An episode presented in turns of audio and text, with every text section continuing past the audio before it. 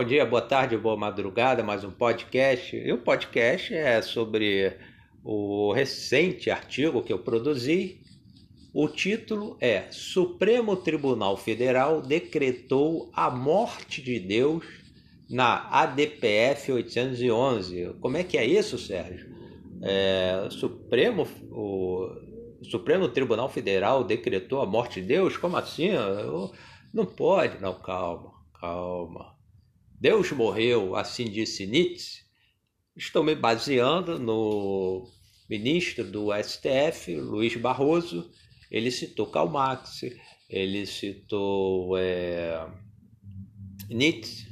E Nietzsche, em Gaia da Ciência, ele disse que Deus morreu. Agora, como é que Deus morreu? Deus não pode morrer. E Nietzsche também ele não queria destruir é, nenhum religioso, muito menos Deus, igreja. O questionamento de Nietzsche era contra o, é, quanto ao fato é, dos religiosos da igreja católica negar o mundo físico por um mundo extracorpóreo.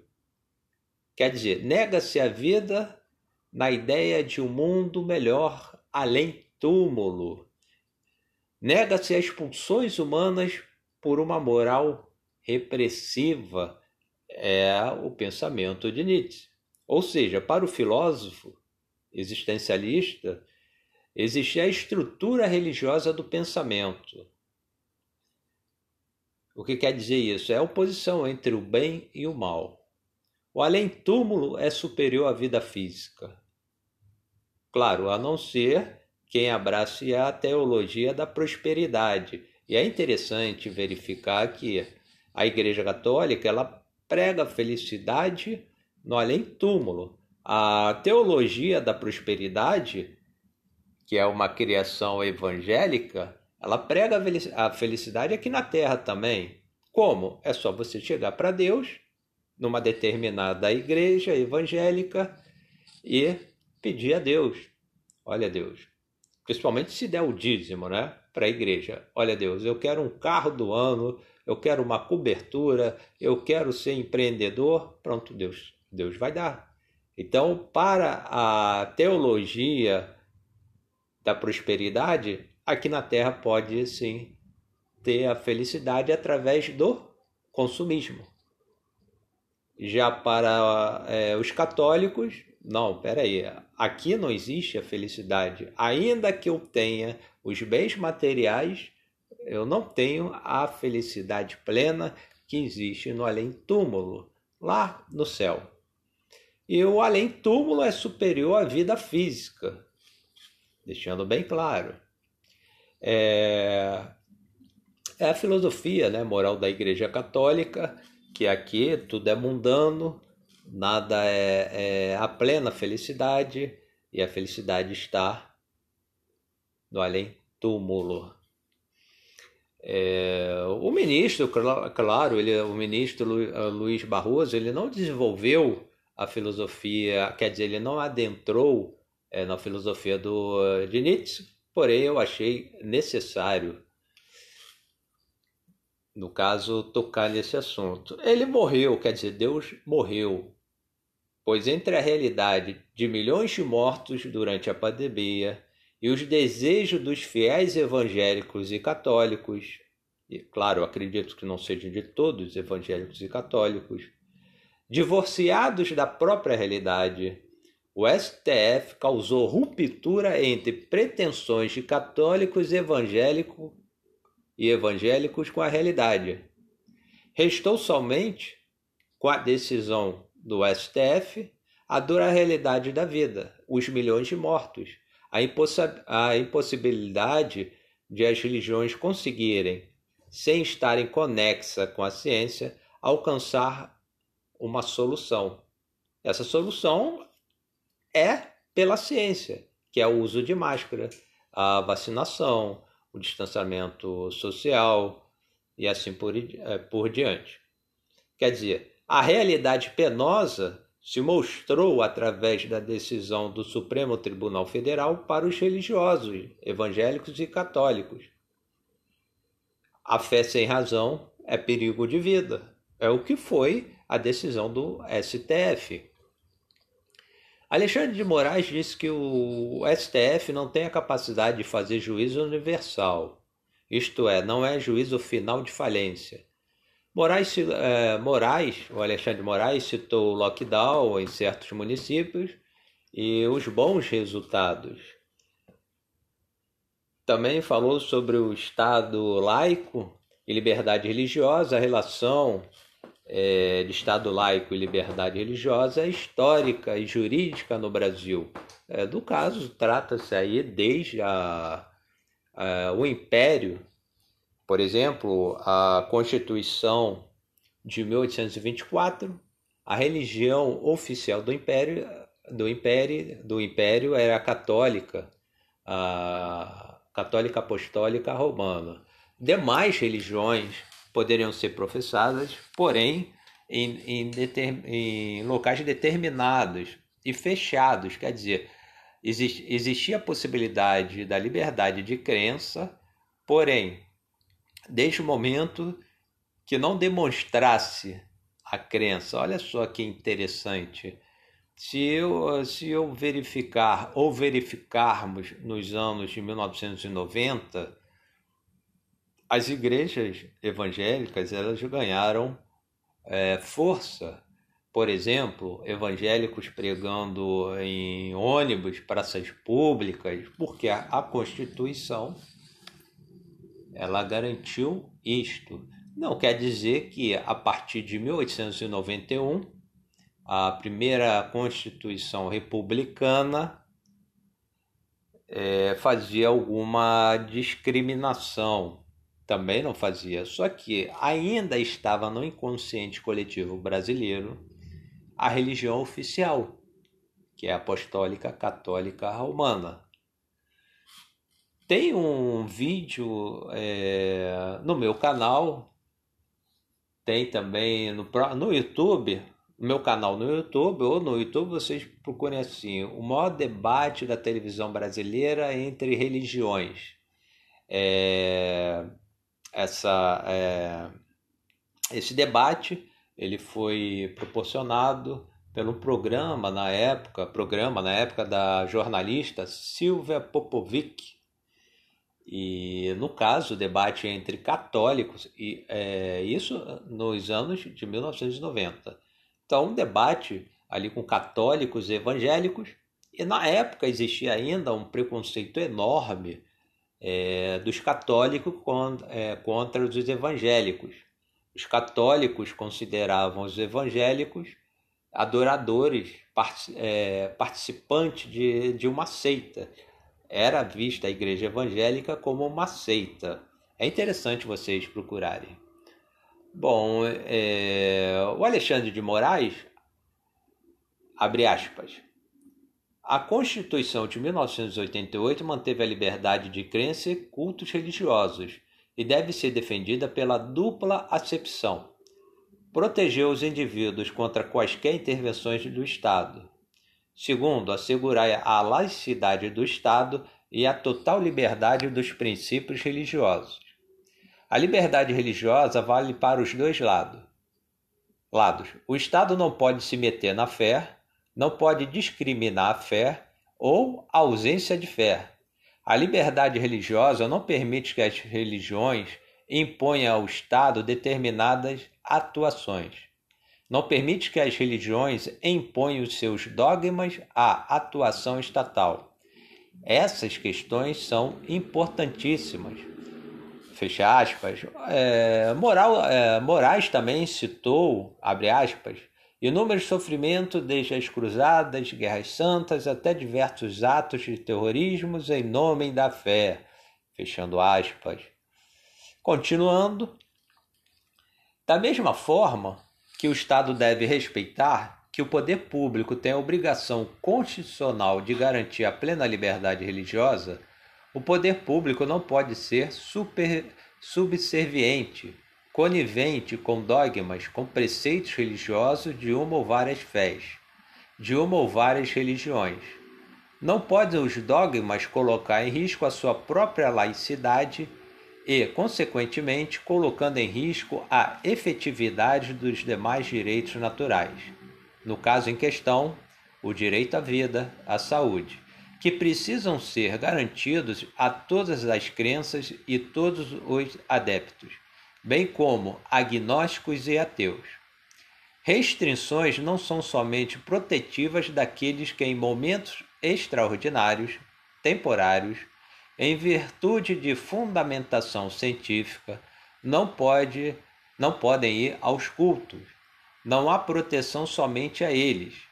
É também aos demais que não professam a mesma fé, ou são ateus ou agnósticos. Porque se esta pessoa se contaminar, também é vetor de contaminação. Volto a insistir: onde está a empatia, a solidariedade de todos neste momento.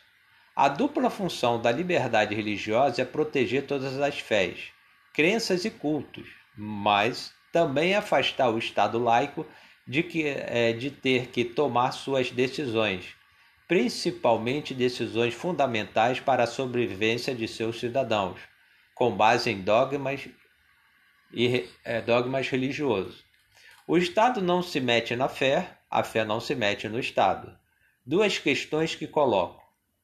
Isto eu estou aí, no caso, a transcrição é, da, é, do posicionamento do ministro Alexandre de Moraes. É, duas questões que coloco: o decreto específico restritivo do Estado de São Paulo ou todos os decretos restritivos tanto os estaduais quanto municipais, editados com base na competência concorrente. É, neste caso, o STF ele considerou sim que estados e municípios, independentemente da União, podem é, decretar medidas sanitárias. Continuando, é, estes, de, estes decretos, desde que razoáveis, e a própria razoabilidade deve ser analisada pelo ponto de vista da temporalidade e das razões e finalidades que levaram na emissão daquele decreto. Esses decretos, desde que razoáveis, embasados em critérios epidemiológicos, médicos, científicos, Seria possível afirmar que os decretos que não se direcionam somente a cultos religiosos, mas a todos, que estão dando estes, de, estes decretos tratamentos discrimináveis aos cultos religiosos, pretendendo suprimi-los, atacá-los, discriminá-los desproporcionalmente? Bom, o Supremo, ele, claro, não decretou a morte de Deus, porque não tem como Deus morrer. Se ele é onipresente, onipotente. É, houve sim a morte de Deus no sentido que a fé sem ciência gera, gera total caos social na atualidade pandêmica. Prevaleceu o que? A razão, a ciência. O resultado do STF, nove votos a favor das medidas sanitárias é, decretadas pelos municípios e estados proibindo cultos e, missas, e os dois votos em favor as medidas sanitárias decretadas pelos municípios e estados proibindo cultos e missas. Prevaleceu os seguintes critérios na decisão do Supremo Tribunal Federal: proporcionalidade entre a necessidade de proibições de cultos e missas por avaliações profissionais de saúde, virologistas, infectologistas, epidemiologistas, e os desejos dos religiosos, somente se apoiando em suas fés. Prevalecem razão e ciência. O interesse público é o seguinte, é o segundo critério, isto é, a saúde da coletividade pelas medidas sanitárias com embasamento na ciência. O terceiro critério é a relatividade do direito. Isto é, nenhum direito é absoluto. Quer dizer, a liberdade de crença é, o funcionamento de missas e cultos no momento de pandemia prevaleceu o direito à vida. Então, nenhum direito absoluto. Inseparabilidade é, o é outro critério avaliado no Supremo, da fé com a religião e vice-versa. E o bom senso, outro critério, que é o comportamento esperado de todos, independente de religiosos, ateus ou agnósticos, diante da realidade em que vive o Brasil e demais países. Com o retorno da normalidade, sem o perigo da Covid, claro, 19, os cultos e missas também se normalizarão. A transitoriedade do momento pandêmico não impede o culto no lar, é, a prática da fé, as reuniões virtuais. Enfim, Deus não morreu, o STF não matou Deus. Os ministros tão somente ponderaram sobre a realidade no momento.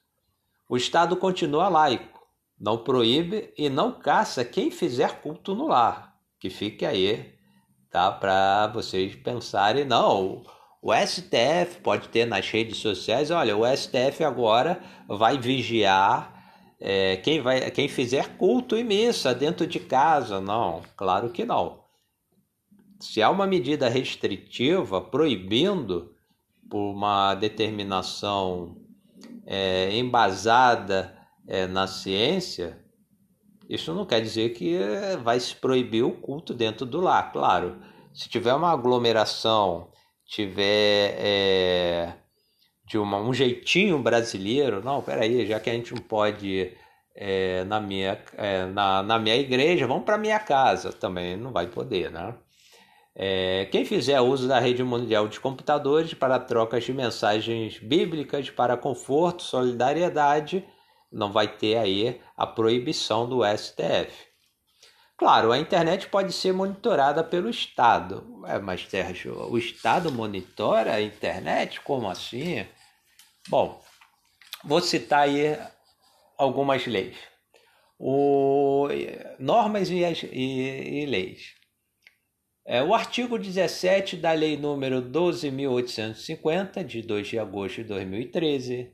Os artigos 7, inciso 3, o artigo ter, é, 13, 15 e 22 da Lei número 12.965, de 26 de abril de 2014, o artigo 17b da Lei número 9.613, de 3 de março de 1900, 1998, o artigo 6A do Decreto número 4.376, de 13 de setembro de 2002, o artigo, os artigos 1 e 3 da Lei número 9.296, de 24 de julho de, no, de 1996. Há uma possibilidade aí do Estado, sim, ele monitorar a internet. Por exemplo, interceptação telefônica, é, foi usado aqui no Rio de Janeiro. O governador ele investiu na compra de um equipamento é, que veio que veio de Israel. No caso do deputado, da criança que morreu, infelizmente, de uma forma bruta, o deputado na Alerj, ele foi até preso, tem uma investigação e esse equipamento foi é, possível é, resgatar, ou melhor, obter provas. Bem interessante esse novo aparelho. Então o Estado aí, ele pode sim, ele pode monitorar a internet é, para verificar se está havendo violação dos direitos humanos. E o propósito é garantir os direi o Estado Democrático de Direito, que é imbuído pelo néctar dos direitos humanos. Que bonito, hein? Néctar dos direitos humanos. Bom, espero que vocês tenham gostado deste podcast. O STF ele decretou sim a morte de Deus, mas a morte de Deus é a fé Aliás, foi é, citado é, na defesa da abertura de cultos é, e missas, da permissão de igrejas funcionarem para ter seus cultos e missas, citaram é, é, Santo Agostinho e Tomás de Aquino. Só que Santo Agostinho e Tomás de Aquino, eles defendiam a razão. Eles falavam razão sem fé e fé sem razão não é possível. Falaram, no caso, o, não lembro se foi o, o, um advogado em defesa é, na sustentação oral no STF em defesa é, da, de igrejas terem seus cultos e missas e, e citou Santo Agostinho e Tomás de Aquino. Só que os dois é, faziam sim a defesa da fé com a razão. Então, por exemplo, se tem uma ponte, eu gosto deste exemplo bem simples, ou vou dar outro exemplo, eu tenho um carro e tenho um decalque guiado por Deus. Eu sei que o meu carro, o sistema de freio não está funcionando. Vou repetir, tá? Eu tenho um carro com decalque, guiado por Deus. O sistema de freio não está funcionando. E eu apenas com a fé de que Deus vai me proteger, não vai acontecer nenhum acidente, não ocorrerá nenhum acidente e eu vou dirigir. Aí acontece o acidente. Santo Agostinho, se pudesse ser clonado, e também Tomás de Aquino, diriam: Meu jovem, você está numa fé cega. A razão pede o quê? Pede que você conserte o sistema de freio e não tenha uma fé cega. E é isto. Um abraço.